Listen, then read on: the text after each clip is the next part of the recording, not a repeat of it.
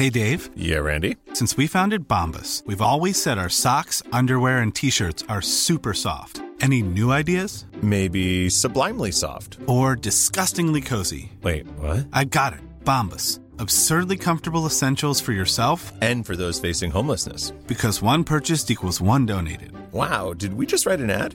Yes. Bombas. Big comfort for everyone. Go to bombas.com slash ACAST and use code ACAST for 20% off your first purchase. Quand on monte une boîte, c'est tellement un marathon, c'est tellement long. Il y, a, il y a les TechCrunch et compagnie euh, qui parlent de, de succès euh, euh, qui en deux ans euh, explosent les compteurs. Ouais, il y en a, mais c'est epsilon euh, en, en- numériquement, tu vois, par rapport à toutes les startups qui se créent. La plupart, c'est des, c'est des histoires longues, c'est des histoires qui ont au moins plus de six ans.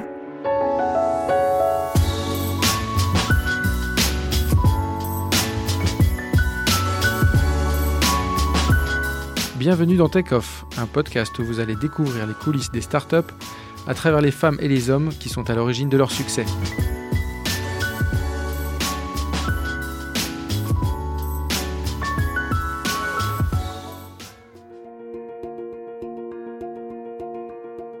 Bonjour, je suis Guillaume Brégeras et ce matin Rachel Delacour me reçoit chez elle, près de Montpellier, à quelques kilomètres des locaux de BIM Analytics, l'entreprise qu'elle a créée avec son mari avant de la revendre à l'américain Zendesk il y a deux ans. Depuis, elle multiplie les voyages entre Paris, San Francisco et le sud de la France avec plusieurs objectifs en tête. Inspirer, donner le courage aux femmes d'entreprendre et convaincre qu'il faut se battre sans relâche pour changer les choses. Son aventure, c'est un marathon, c'est elle qui le dit. Et aujourd'hui, ceux qui l'ont élue à la coprésidence de l'association France Digital comptent sur elle pour que l'écosystème de la French Tech ne s'endorme pas sur ses bons résultats. Ce que je vois, c'est que bon, ça s'est quand même structuré. Euh, la- le volontarisme, on va dire, politique, il est encore là. Donc ça, c'est plutôt, plutôt intéressant parce que ça fait que bah, tu as au CES une, la délégation française qui est, qui est euh, seconde en fait euh, en, en nombre, euh, tu vois, de, de startups représentées. Donc ça, c'est ça c'est bien. Ça, ça veut dire qu'il y a des, ça va plutôt dans le bon sens. Euh, moi, ce qui, me, ce qui me fait surtout euh, très plaisir, c'est de voir euh, des annonces comme hier ou avant-hier, où on voit une jeune boîte comme Front, euh, qui est euh, l'idée d'ailleurs par, euh, par la CEO, donc Mathilde Collin, qui lève une très grosse, un très gros montant avec des, des américains pour finalement venir ouvrir un bureau à Paris. Tu vois Donc ça, c'est les vrais signaux très positifs que, que je vois. Après, euh, ben après euh, en 4 ans, on n'a pas, on n'a pas, on n'a pas plus de licornes que ça. Euh, euh, en 2017, euh, bah, les licornes européennes, euh, bah, elles sont pas en France, euh, les nouvelles en tout cas. Donc il y a encore énormément à faire, quoi. Comment Ça devrait aller beaucoup plus vite. Tu vois, Ouais. on parle de 4 ans, c'est, on devrait avoir, avec tout ce qui a été investi, enfin comment dire, il y a une volonté, mais c'est vrai qu'il n'y a, pas suffisamment d'investissement, quoi. Et donc c'est ça la raison principale, le manque de, de- de- bon, que ce soit des licornes ou en tout cas des entreprises qui ont, qui ont passé un certain stade euh, de maturité. En France, on n'en a pas assez. Non. Et selon toi, c'est euh, dû à, à ce manque d'investissement à partir d'un certain seuil ou de rachat C'est dû, dû à pas mal de choses et c'est ce qui fait mon engagement chez France Digital aujourd'hui, euh, par exemple, qui sont sur des questions de mobilisation de l'épargne longue, euh, faire qu'on comprenne enfin pour de bon qu'on a un vrai souci sur la mobilisation de l'épargne longue et que c'est ce qui fait justement ben, le, c'est ce qui fait, c'est ce qui fait la réussite des États-Unis, des, des pays comme la Chine, où il y a une capacité d'investissement sur le long terme pour les startups euh, très tech, très innovantes, euh, qui est, qui est là, quoi. Et euh, on n'a pas ça, on n'a pas ça aujourd'hui. On n'a pas ça parce qu'on n'est toujours pas fichu de faire que l'assurance vie, enfin qu'il y ait une portion correcte qui soit allouée au capital risque. Et quand t'as pas résolu ce genre de, ce genre de, problématique, ben tu, tu, il n'y a pas de futur en soi, si tu veux. Quand tu résous pas ça, tu, tu te coupes d'un potentiel énorme, quoi. Et puis ça, ça nous fait prendre du retard. Et c'est un problème culturel, euh, ça en France, non C'est un, c'est problème, c'est un problème culturel de l'épargnant euh, à qui il faut dire, euh, à qui il faut dire, euh, pense à investir euh, de manière un petit peu plus risquée. Quoi, faut qu'on ait une économie qui soit beaucoup plus tournée aussi vers euh, vers le risque. Euh, mais euh, c'est, on, en est très loin, on en est très loin. Et là, c'est vrai qu'il y a des réformes qui sont qui se jouent actuellement sur l'assurance vie. On essaie par exemple de de, de de démontrer en fait à tous ces politiques et leur démontrer par A plus B, non mais regardez ce qui se fait ailleurs, regardez pourquoi, euh, et, décortiquer la réussite aussi de, de, de- ces boîtes ailleurs et pourquoi ils ont ces financements longs, etc. Et puis euh, pour leur montrer que si on commence à dupliquer un peu le modèle, on arrivera peut-être à, faire d'autres choses. Après, euh, il y a, euh, bah, y a, euh, y a la- les régulations européennes aussi, enfin, tu vois, il n'y a pas que ça, quoi. Mais euh, c'est vrai qu'on a, on a beaucoup d'obstacles, quoi. Beaucoup d'obstacles et, et quatre années, c'est énorme pour un pays comme la Chine, pour un pays comme les États-Unis. ça de, tu, tu, vois le, gap qui se crée. Et justement, tu parlais de licorne. En France, il y en a quand même quelques-unes. et c'est vrai qu'il y a beaucoup de, de, il commence en tout cas à y avoir une certaine, un certain bruit autour d'elles sur mm. le fait qu'elles rencontrent des difficultés. Elles ont une dizaine d'années, elles, ont, elles ont une forte, très très forte croissance ce qui est finalement assez normal qu'elles rencontrent des difficultés à un moment bah donné oui, et puis, euh, puis, puis euh, il y a des boîtes américaines aussi. Enfin, tu vois, après, c'est des sujets liés à l'exécution. C'est des, tu vois, tout n'est pas lié au sujet de financement, mais, mais en tout cas. Euh, mais est-ce qu'il n'y a pas une, derrière tout ça une espèce de, de start-up bashing qui commence un peu à, à, monter en filigrane? On commence à avoir des papiers, enfin des articles dans certains dans certains magazines, on entend euh, voilà, des prises de parole qui commencent un peu à inverser euh, le storytelling autour, autour des startups. Moi, je, non, je pense moi, je le vois pas comme ça. Euh, je pense, tu vois, à côté de ça, il y, a, y a 4 ans, justement, quand je faisais un petit, un petit pitch, de, un petit speech, pardon, de, de fin de, de, remise de diplôme, tu vois, à Cage Business School, enfin mmh. de Marseille, euh, et que en fait je, devais me battre pour démontrer en fait à, l'audience des jeunes diplômés que la vraie voie royale, selon moi, c'était l'entrepreneuriat et que mince quoi, réveillez-vous, euh, montez vos boîtes. Et, et tu vois qu'en fait j'y suis retournée, il y a quoi, il y a un an et demi, ou quelque chose comme ça. Et là, en fait, tu te rends compte qu'ils veulent tous monter leur boîte. Donc, non, il y a, y, a, y a, aussi cette évolution des, des jeunes. De... Tu, tu, le vois, quoi. Tout le monde a envie de monter sa boîte aujourd'hui. Moi, je, je pense pas qu'on soit dans un start-up bashing quand tu vois euh, que tout le monde n'envoie que par Station F, que, que, que, tous les jeunes veulent monter leur boîte, que tous les magazines féminins parlent de start-up aussi. Enfin, tu vois, il y a, y, a, y a. Moi, je le vois pas comme ça je le vois pas comme ça. Après, une boîte qui réussit et puis qui est un peu sous le feu des projecteurs, bien évidemment que, bien évidemment qu'elle est, ben, forcément, t'as la critique, mm. des sujets, de tu vois, quand tu commences à avoir euh, les, les lumières qui se braquent sur, euh, bah, sur euh, qu'est-ce qu'il y a exactement derrière un rideau de, de, start-up, oui, en effet, c'est pas tout rose, mais c'est comme toutes les boîtes, quoi. Et justement, dans, l'une des principales critiques tourne autour de la culture, qui est très masculine, qui est très geek, qui, qui peut parfois être même très machiste. Hein. On voit bien les écueils que ça pose dans la Silicon Valley comment euh, l'écosystème français peut continuer à grandir en évitant justement de, rentrer dans ces écueils-là? Écoute, euh, c'est moi ce que je ce que je vois aussi, c'est, euh, enfin moi je, vois je vois les côtés très positifs. Tu vois, aujourd'hui nous on a intégré l'entreprise Zendesk, on a été racheté par cette entreprise américaine, californienne, qui a été fondée par des Européens. Donc ça, joue aussi, hein, tu vois, culturellement. Moi, ce que je vois, c'est que, tu vois, on a des diversity managers. Il y a le, problème euh, qui est lié à, euh, euh, aux biais qui peuvent être dans ces, dans ces, dans ces boîtes très tech californiennes qui sont habituées à la bro culture, mhm. tu vois. moi, le, le, management, le, CEO en a plus que conscience et c'est, non, on, on, tue le problème dans l'œuf. Enfin, pourvu qu'ils soient encore à l'état d'œuf, quoi, on va dire, mais on met ces diversity managers pour être sûr que, voilà, on va, on va vers une... On a des, on a des valeurs et on et on veut que ça évolue dans le bon sens, on, fait ça pour qu'il y ait un monde meilleur et ça passe aussi par euh, ce genre d'action. Et moi, je, regarde plutôt ces modèles-là mhm. euh, et, je pense plutôt qu'il faut parler de ça et, et qu'on a tout à s'inspirer finalement de, ce genre de modèle. Je, je, y a, tu vois, tu vois, moi, dans, dans ma start-up, j'ai toujours eu énormément de mal à recruter des femmes. Énormément de mal. C'est pas que je mhm. ne voulais pas, c'est que les CV qui arrivaient étaient en, en, proportion euh, bah, inexistants, de toute façon. C'était même pas un, petit pourcentage, c'était euh, sur, certains, sur certains postes d'ingénierie plutôt euh, très deep tech ou ce genre de choses, je, n'avais strictement aucun CV féminin, quoi. Mhm. Donc, et à un moment donné, ta boîte, bah, il faut que ça aille vite, quoi. Donc, tu peux pas euh, on, a, on, a, un problème au niveau de la, génération, si tu veux, de, enfin le fait de, que l'éducation nationale soit pas aujourd'hui capable de générer suffisamment de, de, bah, de jeunes femmes, euh, de jeunes femmes, enfin, qu'on soit pas capable de former suffisamment de jeunes femmes au métier, au métier tech. Ça, ça passe aussi par euh, tu vois, aujourd'hui, les, fameux métiers tech en question, ben, tu es supposé faire plutôt un bac S. Mhm. Et puis, une fois que tu fais ton école d'ingé, dans ton école d'ingé, il faut que tu choisisses un cursus plutôt euh, développeur, codeur, enfin tu vois, j'essaie de. Enfin là, mhm. je, je, schématise un peu, mais tu, quand tu as dit ça, tu, tu passes énormément de, de, cases par lesquelles les femmes, les jeunes femmes en tout cas, euh, aujourd'hui ne se reconnaissent pas. Mhm. Donc euh, ça, ça, ça, crée un goulot d'étranglement où, où, en sortie, tu auras par statistiquement très très peu de femmes. Donc tu l'as vu évoluer ça quand même Je, je l'ai vu un tout petit peu évoluer, mais, euh, mais ça ne va vraiment pas assez vite. Quoi. Mm. Vraiment pas assez vite. Donc tu vois, c'est pareil. Chez France Digital, euh, bah, moi quand j'ai vu ce, qui, ce que, ce que l'association essayait de faire passer comme message et les actions sur euh, tu vois, la création d'un bac numérique pour comment dire, faire que des plus jeunes accèdent beaucoup plus tôt dans leur cursus Mmh. au numérique. Quand tu vois, c'est mécaniquement, tu vas forcément amener beaucoup plus de femmes, de jeunes femmes, dans, dans ces, dans ces métiers-là. Donc ça va forcément amener des cultures de start-up quand tu recrutes qui vont être beaucoup plus diverses. Mmh. Tu vois, la mécanique, elle est vraiment en entrée et elle passe par, par l'éducation. Après, tu peux pas bâcher une, une jeune start-up parce qu'elle est, elle a que des, que des mecs, tu vois, euh, ou aux commandes ou euh, dans, leur, dans, les, dans, les, dans les effectifs, quoi, parce que faut aller vite, faut recruter, tu recrutes les meilleurs, mmh. et puis bah, statistiquement, quand tu as surtout que des hommes, c'est vrai que c'est, c'est difficile de se faire violence. Euh, mmh. Enfin, puis même si tu te fais violence, de toute façon, tu les as pas, les CV, donc... Mmh. Tu vois, faut. Il y a d'autres écosystèmes. Faut, quelles sont tes batailles à ouais. quel moment, quoi C'est ça mmh. le truc. Et c'est terrible de dire ça alors que je suis une femme, et, mais je, je t'assure qu'avec euh, énormément de bonne volonté, je, je n'y arrivais pas, quoi. Mmh. Donc à un moment donné, il faut aller vite. Hein. Faut aller il y a d'autres écosystèmes que tu as beaucoup voyagé, donc, euh, où, ouais. où ce, ce, ratio est un peu moins caricatural?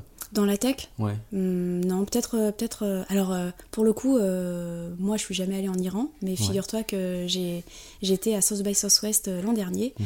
et il y avait justement le, une personne de l'ONU qui s'occupe principalement de l'organisation, donc enfin côté femme. Mmh. Et euh, cette personne avait invité une Iranienne et qui justement parlait de... Et ça, il faut absolument que je creuse ce sujet. Euh, où en fait, il y a énormément de femmes iraniennes, euh, codeuses, développeuses dans, dans, ce pays. En fait, en proportion, il y a plus de femmes codeuses, développeuses que, que d'hommes, tu vois. Mmh. Donc voilà, quels sont les ressorts mmh. Qu'est-ce qui fait ça? C'était, Mais c'était très intéressant de, de voir en fait que ouais, ouais, elle, elle soutenait que c'est ce qui se passait dans son pays et qu'on avait beaucoup de choses à apprendre aussi, quoi. Et alors toi, on va, on va parler un petit peu de, de ton histoire avec Beam Analytics, donc la, la start-up que tu as créée en 2009, hein, c'est ça? Oui.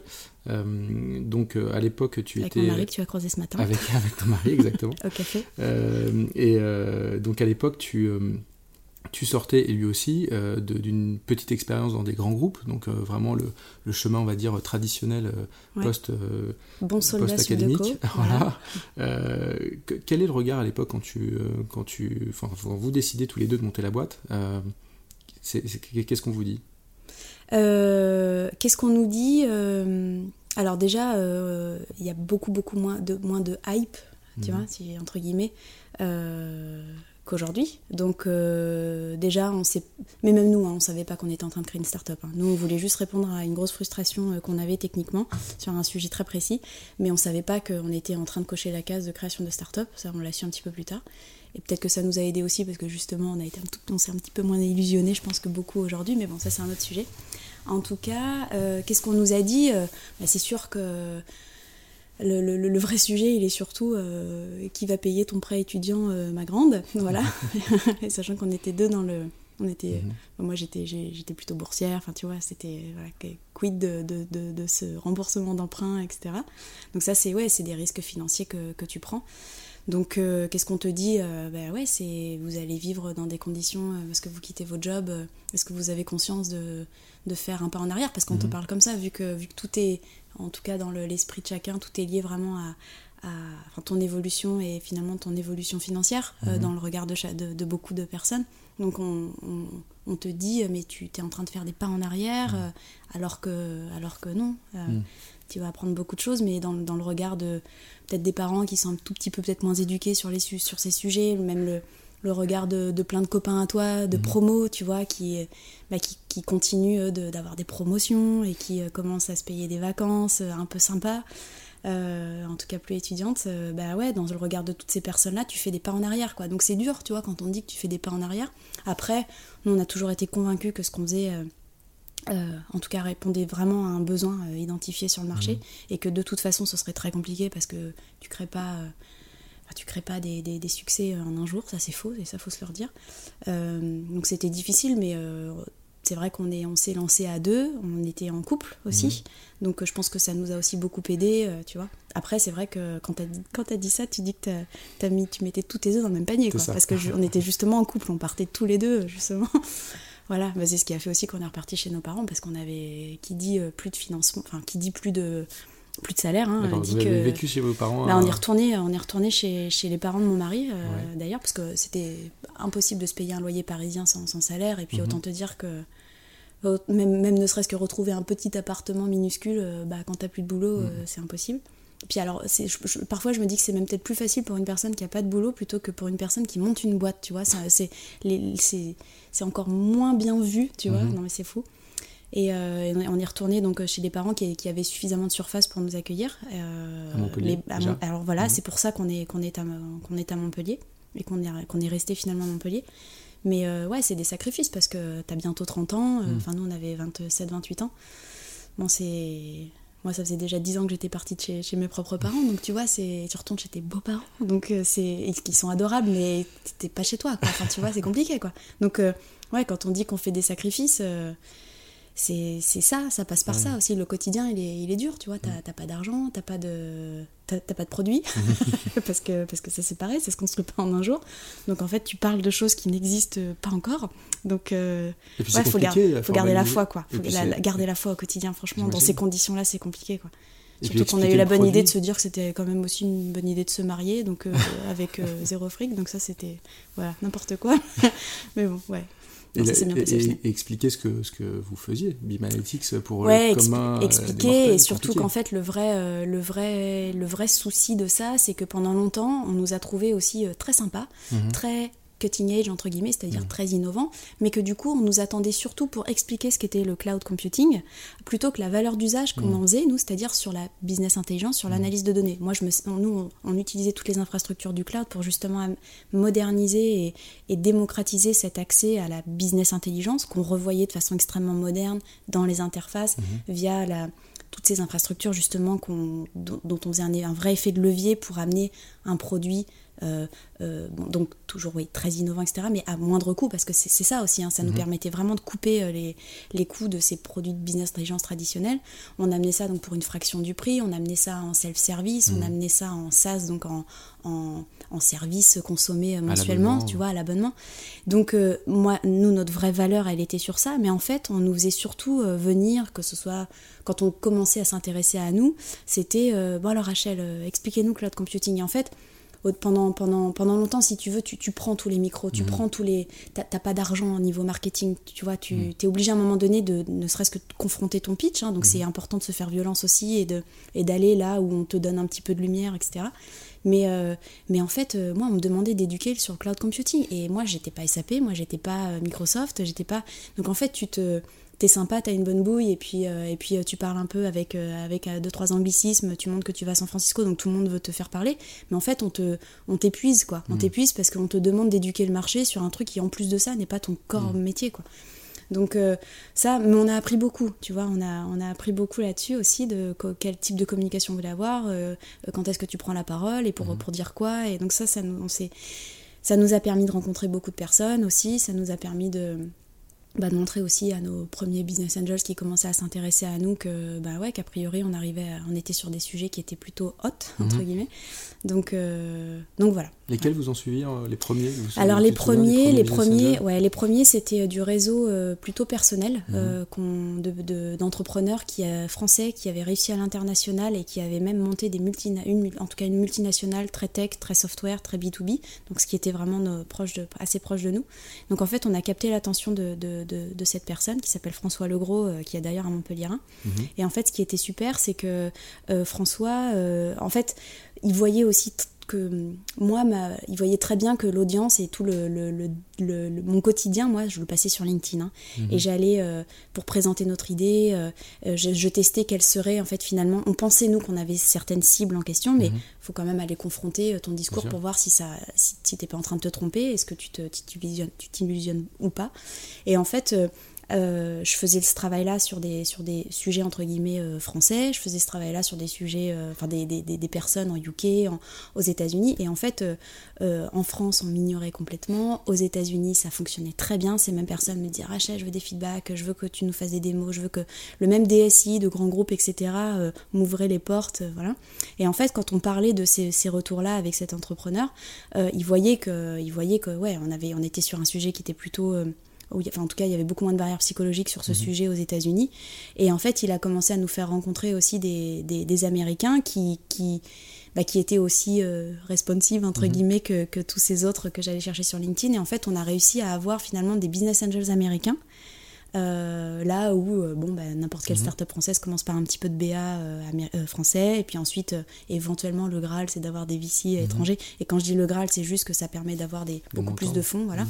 Donc, euh, nous, on a commencé avec des BA américains, et en fait, ça a été un, un vrai. euh, ce ce qui a été. Ce qu'on ne voyait pas. Enfin, forcément, c'était très sexy aussi de dire que tu as réussi à avoir à capter euh, des fonds et de l'attention de, de- d'Américains qui comprennent ton business et qui, du coup, ben, apportent vraiment du smart et de l'international dans ton histoire.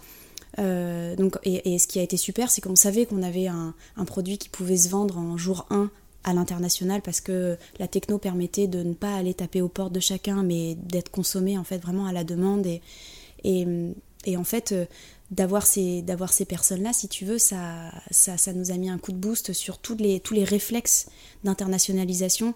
À chaque, à chaque fois qu'on parlait fonctionnalité, chaque fois qu'on parlait recrutement, chaque fois qu'on parlait développement, pitch marketing, si tu veux, avec ce genre de personnes à qui tu, avec qui tu échanges en, en- au mois le mois, euh, parce que dans tes board meetings, etc., c'est, ça, ça a été euh, tellement un boost pour nous, parce que euh, on était tout- tout- toujours dans une position d'internationalisation. Donc, euh, nous, on nous a toujours dit Ah, mais vous avez tout. Tu vois, les premiers VC qu'on rencontrait pour faire notre série A français, quand ils nous disaient Ah, mais c'est super, hein, les réflexes que vous avez eus, mais.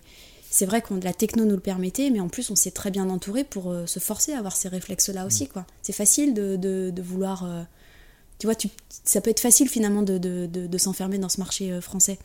Euh, tu vois, c'est plus confortable, c'est ta langue, c'est ouais, c'est un écueil. Et moi, je comprends toujours pas, même en 2018, là, quand euh, sur l'espace incubation d'accompagnement qu'on a à Zendesk à Station F, quand j'ai encore certaines boîtes qui me disent ah non mais attends Rachel, moi je vais commencer par voir un petit peu tester le marché français. Et je me dis mais tu sais quoi, en fait on, on arrête de discuter parce que moi ça, ça ne m'intéresse pas ton histoire. Elle a, elle, a, elle a pas moins de mérite, tu vois, ça dépend de l'ambition de chacun. Il y en a qui vont être très heureux avec une, une plus petite histoire. Mais moi je me dis mais comment est-ce que je peux encore parler à des jeunes qui n'ont pas envie d'aller croquer la planète quoi, tu vois? C'est possible aujourd'hui, surtout quand tu as des techno-web. Enfin, tu vois, bon, forcément, je parle de numérique là, hein, je parle pas de, de manufacture ou quoi. Mais euh, c'est. euh, voilà, moi, c'est c'est des- ces Américains-là, en fait, aussi, euh, c'est pareil, il y a, il y a beaucoup de startups aujourd'hui. Il y, a- il y a un truc culturel sur la vente aussi, on n'est franchement pas de bons vendeurs. Et, euh, et moi, ces Américains, mais jour 1, alors que j'avais une pauvre fonctionnalité euh, qui, qui se battait, donc qui pouvait même pas se battre en duel, hein, tu vois, mais j'avais vraiment pas grand-chose, on me disait, Rachel, tu vends. Non, mais je disais, mais attendez, je, moi, je peux pas vendre ça, j'ai, j'ai- je- c'est, c'est ridicule, quoi. Je peux pas demander à quelqu'un de payer pour ça. Non, Rachel, tu vends, tu vends, tu vends, tu vends. Et en fait, euh, finalement, c'était super, quoi, parce que ça nous a très tôt permis de tester euh, nos prix, très tôt de tester euh, euh, quel peut être vraiment le bon business model qui fonctionne bien. Et tu vois, là où une boîte française, et je le vois, je, je, je, je ne peux pas mettre tout le monde dans le même panier, c'est pas vrai. Mais, euh, mais statistiquement, j'en vois encore beaucoup qui ont ces réflexes-là, alors que. Le produit tu parfait vois, moi, je- mais ouais, alors que, alors que moi, tu vois, j'avais déjà ces réflexes-là, on va dire, en. Bah, je- bah, tu vois, il y a. Attends, c'est quoi, on est en 2018, bah, il y a plus de 8 ans. Euh, et et tu le vois, c'est encore prégnant dans, dans cette génération-là, quoi. Donc, euh, stop. Et alors toi, tu- justement, ce qui, ce qui avait marqué, c'est que tu racontais que tu utilisais beaucoup LinkedIn, euh, justement, Ouais. pour... euh, Ah donc ouais, c'est c'est un peu le LinkedIn était système... mon ami. Hein. C'était Système D euh, en, termes de canal de, Ouais, ouais. de, de vente. Bah, mais, euh, système D, mais en même temps plus effectif, hein. Enfin, Ouais. plus, plus efficient. Tout ce que tu, tu vois, tout, moi je suis dithyrambique par rapport à ce genre de ce genre d'outil parce que parce que c'était euh, sans, sans avoir un CRM. Tu vois, un CRM performant, il faut l'alimenter quand même. Il faut aller, faut, ça veut dire que tu as que as déjà eu des actions de prospection, etc. LinkedIn, c'est euh, ça me permettait pour moi de, de filtrer euh, en payant un petit abonnement pas, pas très cher et d'avoir accès à la planète Terre et de tester ton, ton pitch. Enfin, Ton, tu peux, le- quand tu lances un produit, tu veux. Enfin, je veux dire, tu, tu peux pas faire plan de la, sur la comète si t'es pas, si t'as pas commencé à aller le confronter avec, voilà, est-ce que tel, tel type d'acheteur, c'est, c'est son- c'est- qui est ton acheteur, tu vois? Et tu te souviens du premier euh, client, entre guillemets, sur LinkedIn que tu as trouvé? Tu t'es dit, oula, j'ai En pu, fait, euh, au début, c'était pas tant de la recherche de clients, c'était euh, c'était de la recherche de feedback. Est-ce que, est que je me trompe si je parle à tel contrôleur de gestion de tel, de tel type d'industrie, telle taille de boîte? Est-ce que je me trompe? Tel, tel pays, par exemple. Est-ce que je me trompe si... ou est-ce que je fais mouche, justement, si euh, je parle plutôt à tel type de profil moi je, moi, je suis financière à la base. hein. Moi, tu vois, j'ai un cursus de contrôleur de... Enfin, financier, dans finance d'entreprise. Euh, j'ai atterri en contrôle de gestion. euh, D'ailleurs, tout n'est pas perdu pour les contrôleurs de gestion qui peuvent écouter ce podcast. Euh, voilà, vous pouvez devenir extrêmement fun et non, je, bats les stéréotypes là, mais en tout cas, tout ça pour dire que moi, quand, enfin, la, frustration qui est née de notre, la frustration qu'on a identifiée et ce pourquoi on a créé BIM, je, m'attendais bien évidemment à, satisfaire, si tu veux, les, mes pairs, quoi, mmh. les, des, des contrôleurs de gestion. Et en fait, pas du tout. Euh, parce que, euh, parce que euh, moi, je voulais créer l'outil de mes rêves, donc je me disais, voilà, du coup, ça va, trop, ça va trop plaire à cette nouvelle génération de, jeunes financiers, et pas du tout. Il y a une inertie très forte, en fait, dans ces, métiers, encore aujourd'hui. Moins, mais encore aujourd'hui.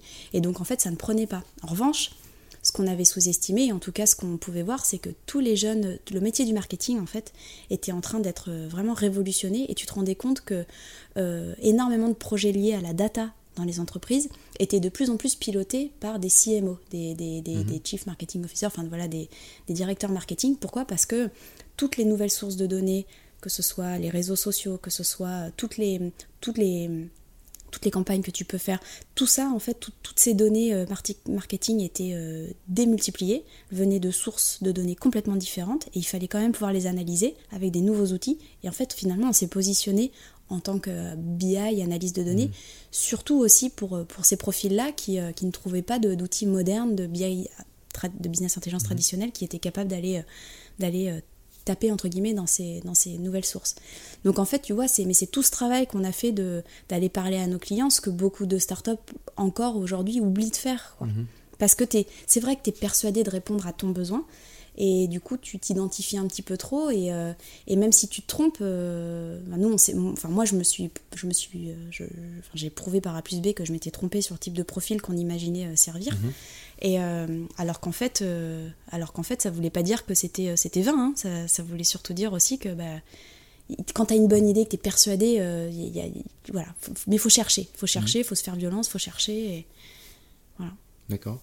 Euh, pour revenir un peu sur l'histoire euh, de BIM, parce que vous êtes, euh, vous l'avez fondé en couple, mm. et tu, le décris comme un avantage concurrentiel. Ah mais, c'est vrai que de l'extérieur, on peut se dire finalement le, la vie de l'entreprise déborde partout, et ça va être compliqué à gérer au quotidien, de ne pas avoir de plage. Comment vous vous êtes organisés tous les deux pour justement continuer à avoir une vie personnelle entre guillemets on n'en a pas beaucoup eu. Hein.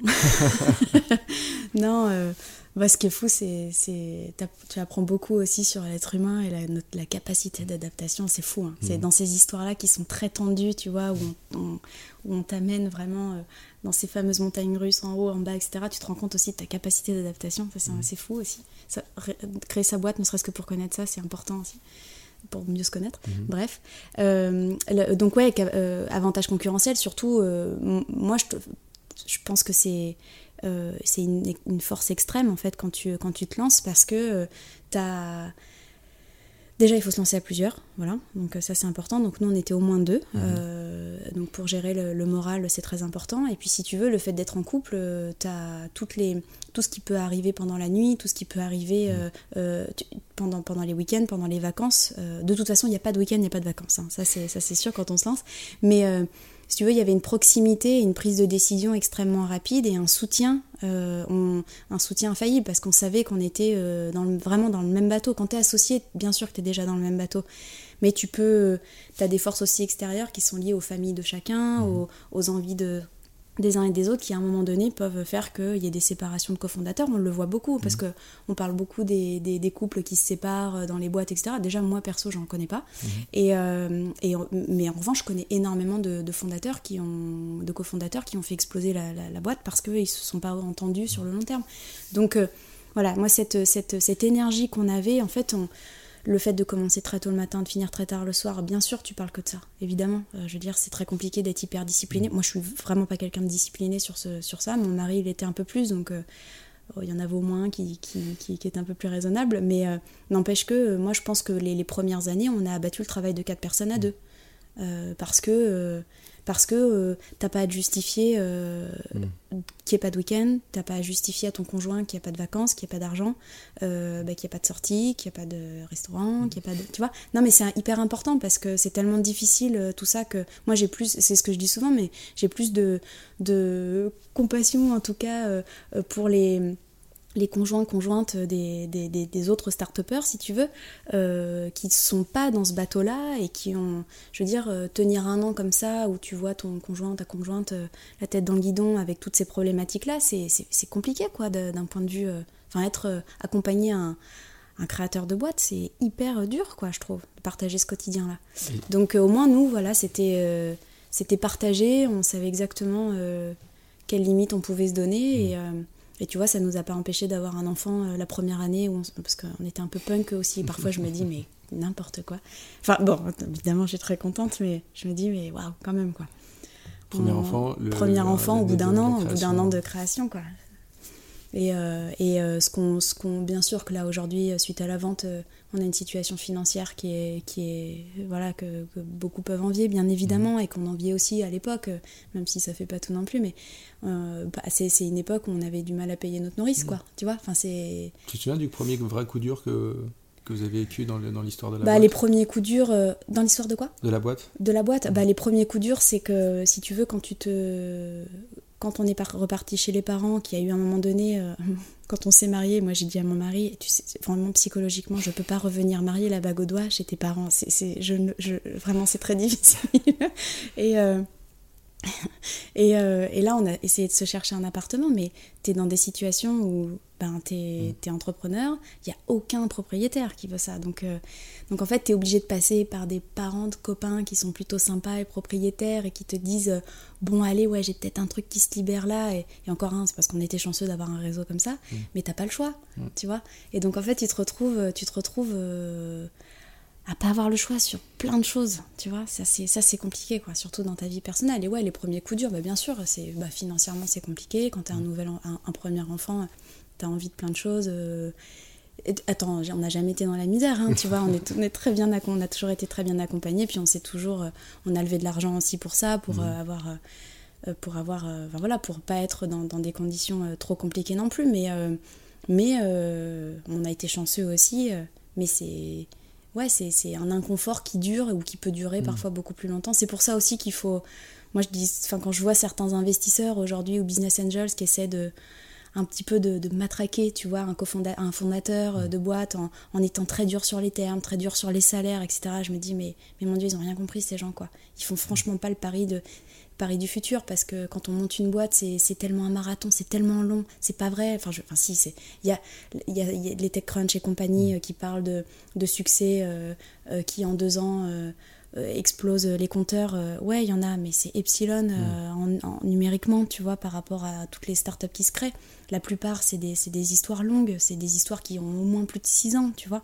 Donc si tu commences à tuer un euh, si tu commences à serrer les verrous euh, du, cofondateur, enfin, du fondateur euh, sur des histoires de salaire ou autre, c'est complète en tant qu'investisseur, mhm. c'est ridicule. Tu, tu, tu te rends, enfin, parfois je leur dis, mais vous vous rendez pas un service, quoi. Ça arrive encore mais, mais, bien sûr, bien sûr, bien sûr.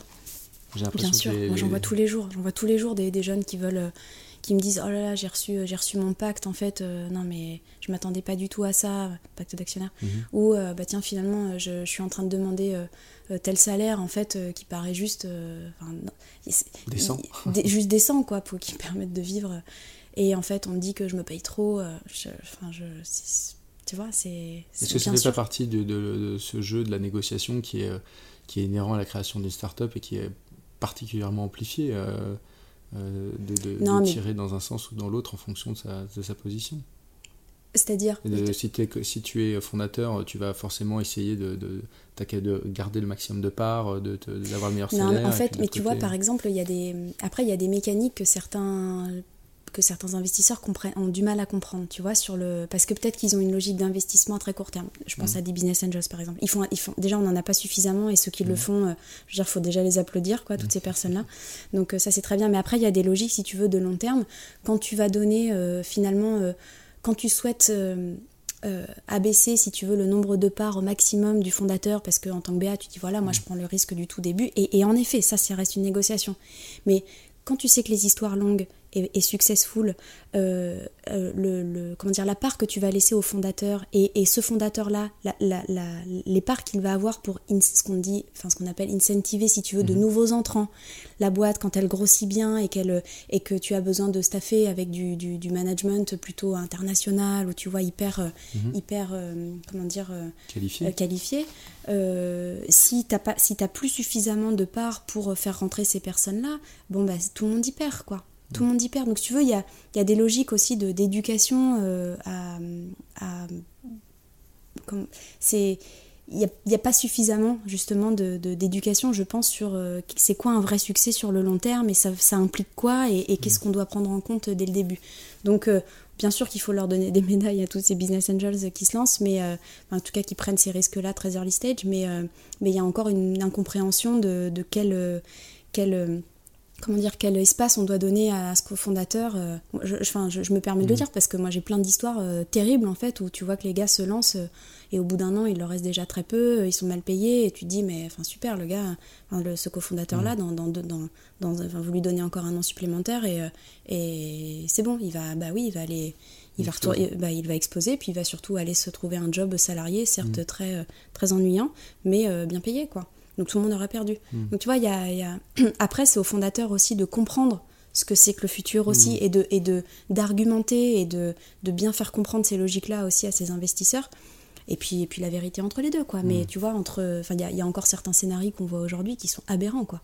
Aberrants par manque de culture, par manque d'accompagnement. C'est aussi pour ça que, euh, tu vois, euh, tout ce qui fonctionne bien dans la Silicon Valley, à savoir euh, les, les, différentes, les plusieurs générations même aujourd'hui d'entrepreneurs qui réinvestissent dans des boîtes et qui du coup acculturent tous ces mhm. jeunes euh, en leur disant voilà fais attention à ça et ça et ça quand tu vas grandir tu vas à un moment donné avoir besoin de, de, ça d'avoir plus de leverage sur, euh, sur tel et tel et tel euh, critères tu vois mhm. de ton entreprise ça c'est ça c'est quelque chose qui se fait assez naturellement dans la Silicon Valley qu'on essaie qui se fait de plus en plus en France, parce qu'on maintenant on commence à avoir une ou deux générations, tu vois, d'entrepreneurs qui remettent au pot entre mhm. guillemets et qui éduquent un petit peu plus les, jeunes boîtes, quoi. Mais euh, mais il y a encore beaucoup de travail. Est-ce qu'il n'y a pas suffisamment d'anciens de, entrepreneurs ou d'entrepreneurs dans les fonds d'investissement en France? Alors il y a euh, il y a ouais il y a des il y a une nouvelle génération aussi de, mhm. de venture capitalistes. Il y en a qui font aussi bah, il y en a qui sont très bien, il y en a qui sont beaucoup plus compliqués, beaucoup plus, beaucoup plus durs, il y en a qui ont certaines réputations, etc. Bon voilà, ça après, ça c'est, ça c'est des questions de personnes.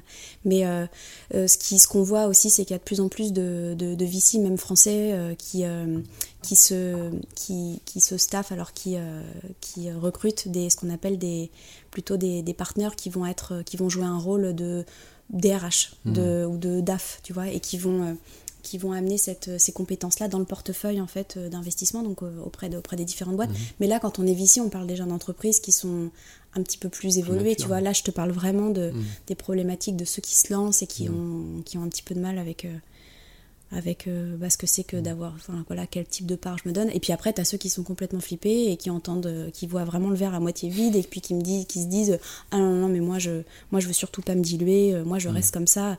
Bah ouais, mais avec un. et moi je leur dis, bah ouais, mais enfin là, tu. des histoires de bootstrap qui finissent comme les MailChimp, il y en a très très peu, quoi. Mm. Il y a certaines boîtes hein, qui ont du coup jamais été financés par des investisseurs et qui est tech et qui mm. ont extrêmement bien réussi. Donc je parlais de Mailchimp. Mais, euh, mais ça, c'est pareil, c'est Epsilon, quoi. Mm. Donc, euh, en France, il faut, faut se financer, quoi.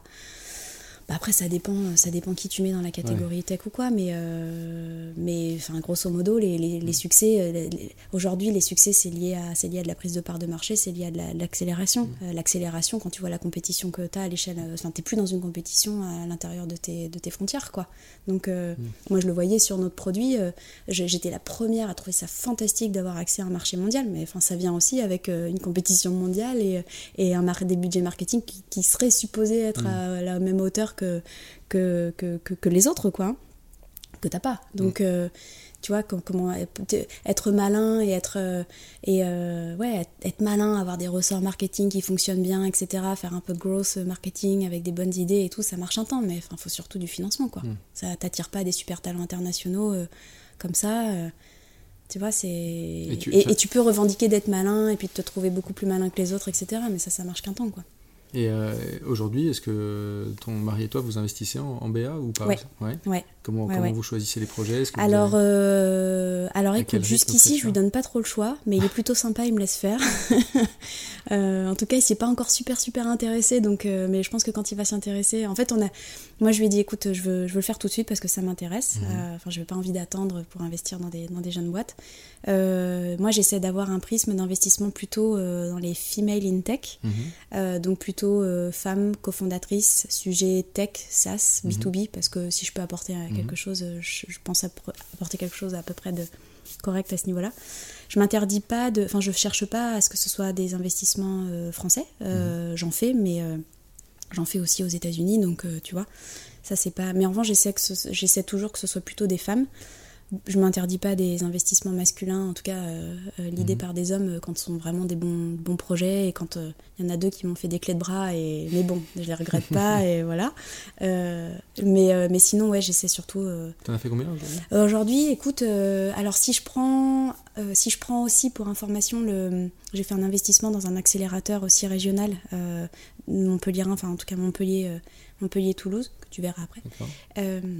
Euh, donc voilà, tu vois, pour euh, essayer de redonner un petit peu en région. Et puis j'ai remis aussi chez, un, chez notre, un de nos VC en fait, qui nous a accompagnés parce que je crois beaucoup en eux. En eux mhm. Et quand ils ont dit voilà, on, on a un pool d'entrepreneurs qu'on essaie de revoir, donc évidemment euh, Alven Capital. Et qui sont super, vraiment super.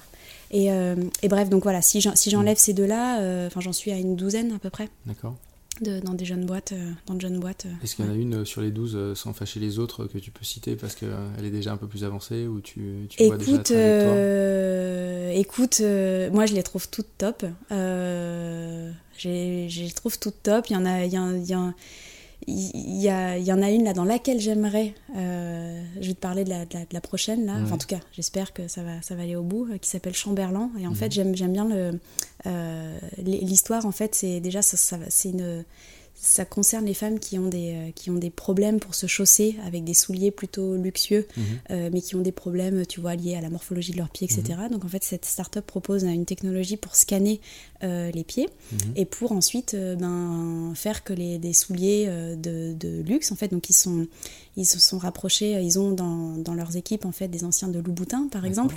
Ils sont en Dordogne, donc ils sont proches de toutes les manufactures de cuir, etc. Mhm. Et ils ont réussi à s'entourer avec un pool de personnes euh, euh, qui travaillent à la base dans le luxe et dans les souliers. et donc en fait toute, ces, toute, cette, toute cette expertise là très très euh, euh, manufacturière, tu mmh. vois. Et, euh, et, la technologie de, de, la technologie de, scan, ouais, je, je, pense que ça peut être un truc très sympa, quoi. Le luxe, c'est pas encore suffisamment, c'est pas encore suffisamment intéressé, je pense. Mmh. À, à, la tech. Donc on y vient, hein, tu, tu, le vois hein, d'ailleurs, enfin, même à Station F, je, je, vois que tu vois, il y a LVMH qui a mmh. ouvert un espace euh, à Station F, donc on y vient, mais voilà, ça c'est le genre de, boîte dans lequel je crois énormément.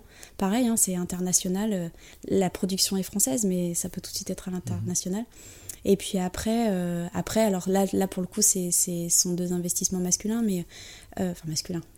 j'aime pas genre, j'aime pas genre. Les fondateurs sont voilà, sont des hommes. Sont des hommes et une, une, entreprise qui s'appelle Shine, mhm. qui propose en fait, qui s'adresse surtout aux indépendants. Euh, qui révolutionne euh, la, création de comptes, la création d'entreprises, la création de la création, la, la gestion, euh, la gestion des, des, comment dire des des, dépenses, etc. Enfin, qui mhm. vraiment aide l'indépendant à se sortir de toutes ces questions liées à l'administratif. Et puis, et puis une autre que je peux pas encore dire parce qu'ils n'ont pas encore communiqué. Et puis sinon, aux États-Unis, dans des jeunes femmes qui font du software, SaaS, B2B, mhm. ou alors un petit peu de B2C, ça m'intéresse. Ouais. D'accord. Euh, qu'on reprenne euh, juste un, Parce que si tu peux être business angel aujourd'hui, c'est parce que as, et toi et ton mari, vous avez bien vendu euh, BIM Analytics, 45 millions de dollars ou d'euros? 45 millions de dollars, et après on avait 10 millions en actions aussi. D'accord. En tout cas, 10 millions à l'époque. Moi, ce qui m'intéresse d'aborder, c'est ce que vous, comment vous avez souhaité euh, intégrer l'ensemble euh, des salariés de BIM à cette aventure. Donc euh, il y a eu 480 000 actions de distribuées, c'est ça? Euh, Ouais, j'ai plus le chiffre. Je crois que c'était le chiffre que j'avais en tout cas été donné à l'époque. enfin, quand est-ce que vous avez prévu ça? Quand est-ce que vous vous êtes dit, de toute façon, cette, cette histoire-là, si, ça, si ça tourne bien, il faut que tout le monde soit intéressé?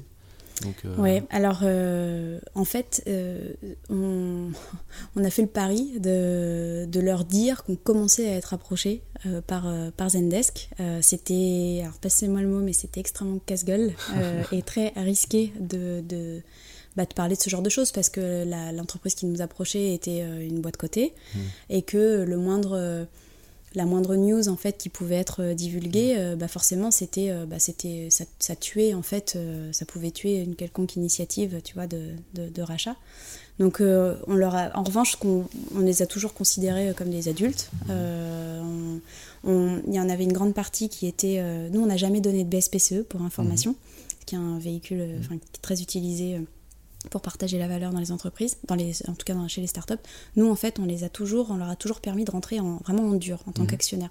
Parce qu'en fait, on se rendait compte que c'était pas tant la, la, la, la valeur, les montants qui étaient intéressants en fait pour ces, pour ces, pour ces jeunes, c'était la confiance et la transparence. Et en fait, euh, en tout cas, nous, les nôtres, euh, notre équipe, était plutôt, euh, était plutôt euh, intéressée par ça. Et en fait, en les faisant rentrer en tant qu'actionnaires, euh, bien sûr que c'était plus compliqué pour eux financièrement de, de comment dire, de, de se mettre au niveau de, de comment dire, des, valora- des, des- des valorisations d'un d'un VC, tu vois. Mais en même temps, ils savaient qu'avec ce, avec ces montants-là, avec ces, même ces petits montants, euh, ils avaient accès, comme, comme les plus gros VC, au même, à la même documentation, parce qu'ils rentraient vraiment en tant qu'actionnaires. Et ça, c'était vraiment le, le, euh, la fibre, en fait, qui était, euh, enfin, qu'on allait chercher chez eux et qui, en tout cas, leur parlait et qui était importante. La transparence et la Ils étaient communication. combien Euh, à cette époque-là, ils étaient presque une quinzaine, tu Mhm. vois. Autant te dire que c'était très compliqué pour la moindre communication, et que, mais je prenais sur moi et sur, en frais d'avocat pour, pour gérer. quand- je je pense que certains entrepreneurs, s'ils nous écoutent, doivent se dire Mon Dieu Mais bon, nous, c'était notre pari, en tout cas, c'est ce qui fonctionnait bien. Et c'est vrai que quand on a été approché, on s'est dit Bon, ben voilà, on, on aurait pu encore cacher euh, les choses, euh, en tout cas attendre que ça aille un, un peu plus loin. Mais on a choisi de leur dire Ben voilà, il se passe peut-être ça. Euh, on vous fait confiance. Et je pense qu'en fait, ça les a encore plus boostés qu'on qu'on leur en parle très tôt. Et moi, je sais que la personne, par exemple, qui, qui- qui était très proche de moi en admin, n'a- a, vraiment, a vraiment annoncé la nouvelle à sa femme seulement le, le- le soir de l'annonce de la vente, pour te dire, hein, tu Officiel, vois. ouais, Officiel, euh, voilà. Mais vraiment, ils n'en avaient vraiment, vraiment, vraiment pas parlé Mhm. euh, autour d'eux. Et euh, mais en fait, c'était. Je pense que du coup, ça nous a permis d'être bien accompagnés aussi, d'être aidés par cette équipe qui, Mhm. qui, bah, qui voyait ce qu'on était en train de vivre aussi avec euh, mon cofondateur. Et, et on a eu un, cet accompagnement sur le business, en fait, euh, parce qu'on est forcément euh, des focus, quoi. hein. Mhm. C'est très compliqué de rester focalisé quand vous avez. euh, bah, quand vous êtes en période de due diligence, etc. Même si tout s'est passé extrêmement rapidement. Mais en fait, euh, cette transparence-là nous a permis d'avoir une équipe très soudée autour de nous, quoi Et ça a duré combien de temps tout le ce risque que ça a processus-là processus, eh ben, en fait, euh, ça a duré euh, que. euh, ça a duré jusqu'à. On a été approché, on va dire, en juin, fin, fin, fin, fin juin. Et puis, euh, mi-octobre, on signait tous les papiers. Donc, ça 2015. veut dire. De, ouais, en 2015. Donc, ça, ça voulait dire qu'en très peu de mois, là-dedans, il y avait aussi euh, une due diligence, il y avait euh, beaucoup de Ernst Young, il y avait beaucoup de. Il y avait, il y avait toutes ces, ouais, toutes ces étapes-là, quoi. Donc, Et en c'était plus, du. enceinte. Et en plus, j'étais enceinte, ouais. J'étais enceinte. Et en fait, j'ai surtout, euh, euh, quand on a commencé à, à être approché, euh, je pense que au bout de 15 jours, euh, où on commence à sentir que les appels deviennent un peu, euh, un peu, comment dire, euh, enfin bref, qu'il faut vraiment qu'on soit bête pour pas lire entre les lignes, euh, je me rends compte 15 jours après que je suis enceinte de mon deuxième. euh, et, et du coup, je leur dis, par, c'était mon, Mhm. mon moment employeur à moi, où je leur dis, écoutez, euh, by the way, je crois que, enfin voilà, c'est pas que je crois, mais je suis enceinte pour ce que ça vaut. Enfin voilà, je, me permets juste de vous le dire. Et, euh, et puis la réponse était très chic. Ils m'ont dit euh, juste en une phrase Zendesk loves babies. Point. Et, on a tellement trouvé ça chic aussi. Ça voulait dire beaucoup aussi sur la culture de l'entreprise. Et, et ça, c'était même pas le PDG qui me disait ça. C'était le MNA. C'était donc ça veut quand même dire que ils sont ils ont pas ils sont pas allés voir. Ils m'ont tout de suite répondu du tac au tac. Donc ça voulait quand même dire qu'ils n'avaient pas eu à aller demander la, le, C'était le- spontané. c'était spontané, qu'il n'y avait pas eu, euh, euh, comment dire, un- une réunion au sommet de ces gens-là pour se dire, bon, qu'est-ce qu'on qu'est-ce qu'on fait? Et ça, ça voulait dire beaucoup pour, Mm. pour nous. Ça voulait dire que toute la boîte était comme ça, euh, grosso modo, et que, et, que, et que culturellement, on était déjà avec des gens bien, quoi. Mm. En tout cas, Et quand vous mettez à la ça paraît, ça paraît juste, euh, peut-être que... Enfin, il y en a qui disent, non mais Rachel, c'est le béaba, je veux dire, c'est juste naturel. Non, c'est pas vrai, on n'est pas encore, dans- on n'est pas encore arrivé dans ce, dans ce monde-là aujourd'hui. Donc, quand, quand vous, vous, vous mettez avec cette opération à l'abri financièrement, est-ce que vous dites à un moment donné, euh, il faut, bon, on va passer à autre chose Ou est-ce que au moins vous avez l'idée de, vouloir passer à autre chose Ou est-ce que vous êtes tout de suite dit, il euh, faut qu'on continue l'aventure, on en, continue En fait, euh, je pense que c'est ça, ce genre de, ce genre de réponse, euh, ça dépend complètement dans quel, dans quel état d'esprit tu as vendu. Est-ce mm. que tu as vendu pour justement jeter l'éponge En fait, tu vois, c'est qu'est-ce qui a motivé la vente? Mm. Nous, la vente, on n'était pas, on n'était pas à un moment de, de, la vie de BIM où on devait vendre. Mm. Dans le sens où, en tout cas, on avait cette obligation-là. On n'était pas obligé, tout se passait très bien. On était sur une boîte qui se développait très vite, qui continuait très fort. On venait de lancer les. Ça faisait 18 mois à cette époque-là qu'on avait déjà lancé les États-Unis, en tout mm. cas la filiale, la filiale aux États-Unis, avec une équipe qui grossissait, qui, qui était en, qui était formée. Enfin, tu vois, ça vraiment, on avait tous les fruits de, ces investissements-là qui, euh, enfin, tout était ouvert. Euh, nous, enfin, le marché était ouvert et, et quand on a été approché, c'était vraiment, euh, c'était, c'était, enfin, c'était de manière très proactive en fait de, la part de, de, Zendesk. Donc euh, la question qu'on s'est posée, c'est est-ce qu'on est qu'on a vraiment envie d'accélérer et d'avoir accès à un portefeuille de clients qui est forcément qui est qui, enfin, Zendesk aujourd'hui c'est plus de 100 000 sociétés clientes, donc euh, forcément quand euh, tu as, un groupe qui vient, un groupe, une société qui vient te, te voir en te disant mais tu, pourrais aussi avoir accès à ça, c'est vrai qu'en tant qu'entrepreneur euh, tu as tellement envie que ton produit en fait mmh. soit mis dans le plus de mains possible, c'est même pas tant une question de, revenus ou autre, tu vois, tu te dis voilà je vais enfin pouvoir... cocher cette case que je veux cocher depuis tellement longtemps, de, de, de scaler, ça, de passer à l'échelle. Donc euh, nous c'était surtout ça ce qui était motivé quoi. Euh, mmh. C'était enfin la motivation c'était euh, on va pouvoir vraiment exploser comment dire le ouais on va pouvoir avoir accès à toutes ces toutes ces tous ces tous ces nouveaux clients là et se prouver encore plus de choses et se mmh. développer encore plus vite et puis et puis faire que intégrer une boîte comme ça avec mmh. une super culture. Donc quand tu as dit ça, tu te dis que tu te mets en position où tu as envie de continuer parce que parce que ce qui a motivé ce rachat c'était pas de, fermer la porte et mm. tu vois de, se mettre à l'abri et tu vois c'était pas ça donc euh, regarde deux ans après on y est encore. Mm. et c'est pas des histoires de lockout euh, mm. parce que nous le deal n'était pas fait comme ça. On a été aussi très chanceux sur la manière dont le deal a été a été conclu. Euh, voilà ça c'est quand, tu vois aujourd'hui les, rachats de, de start-up tout à l'heure juste avant de l'enregistrement on parlait de, de Recast on connaît pas le montant mais on sait qu'il est on sait qu'il est important plusieurs dizaines de millions d'euros. Zenly 250 millions d'euros ou de dollars est-ce que tu te dis pas à un moment donné, euh, bon, on a vendu il y a trois ans, est-ce que c'était pas un, chouïa trop tôt? Non, parce que parce qu'en fait, euh, on a tous énormément appris. Moi, je sais que, enfin, j'ai beaucoup, tu vois, euh, c'est tellement dur de scaler quand tu, la, tu ne nais pas euh, en sachant ce que c'est que d'amener une entreprise de, de 0 à 100 euh, 000 salariés. Euh, c'est très compliqué ça. Et, et en fait, moi, j'ai aimé apprendre de, de, passer d'une boîte où on était quoi, une petite cinquantaine, euh, États-Unis inclus, à, à, une boîte, quand, quand ils nous ont racheté, on était, ils étaient 1200. Aujourd'hui, ils sont déjà plus de 2000. Euh, tu vois, de voir aussi la mécanique de la mécanique et toutes les peines hein, qui viennent avec la scalabilité et le, les recrutements, la technologie, tu vois, tout est, toutes ces logiques-là, c'est extrêmement intéressant. C'est extrêmement intéressant, donc, euh, donc euh, c'était pas trop tôt, dans le sens où euh, c'était un vrai bon moment. Le marché était, le marché était, la maturité en fait du projet, la, vision qu'avait Zendesk à ce mmh. moment-là sur les data, l'accès de leurs clients aux data, etc. Ça, c'était il y avait cet alignement de planète donc non je, je regrette pas non je, je pense que c'était c'était plutôt en tout cas à ce moment là à ce moment ça cochait énormément de cases mmh. qui nous correspondaient à mon mari et moi à mon cofondateur et moi.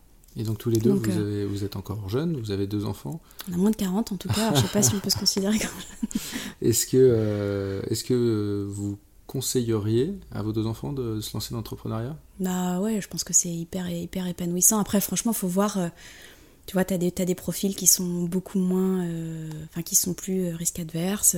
On, verra quel type de profil ils auront, euh, ces enfants, en grandissant, quoi. En tout cas, bien sûr qu'on ne pourra que les, que les, les aider, les motiver si jamais ils ont envie de monter quelque chose, quoi. Je pense que. tu vois, moi, je viens de. J'avais un père expatrié en Afrique, qu'on ne voyait pas forcément beaucoup, une mère au foyer, et puis tu vois, je viens pas d'une même si quand même l'expatriation, je pense que ça dénote quand même un côté un peu aventurier et entrepreneur, mais, N'empêche que tu vois, je viens pas d'un milieu comme ça, donc bon, voilà, faut, on verra ce qu'ils ont envie de faire et en tout cas, on sera là pour les encourager parce que parce que tu apprends très vite, très tôt, beaucoup plus de choses que, que dans des cursus plus traditionnels, quoi, dans des carrières plus traditionnelles. Merci Rachel. Merci beaucoup. Vous venez d'écouter Takeoff, un podcast proposé par les échos. Merci de nous suivre, vous êtes déjà très nombreux et je vous donne rendez-vous dans deux semaines avec Bertrand Diard, cofondateur de Talen, l'une des très rares entreprises françaises à s'être financée au Nasdaq.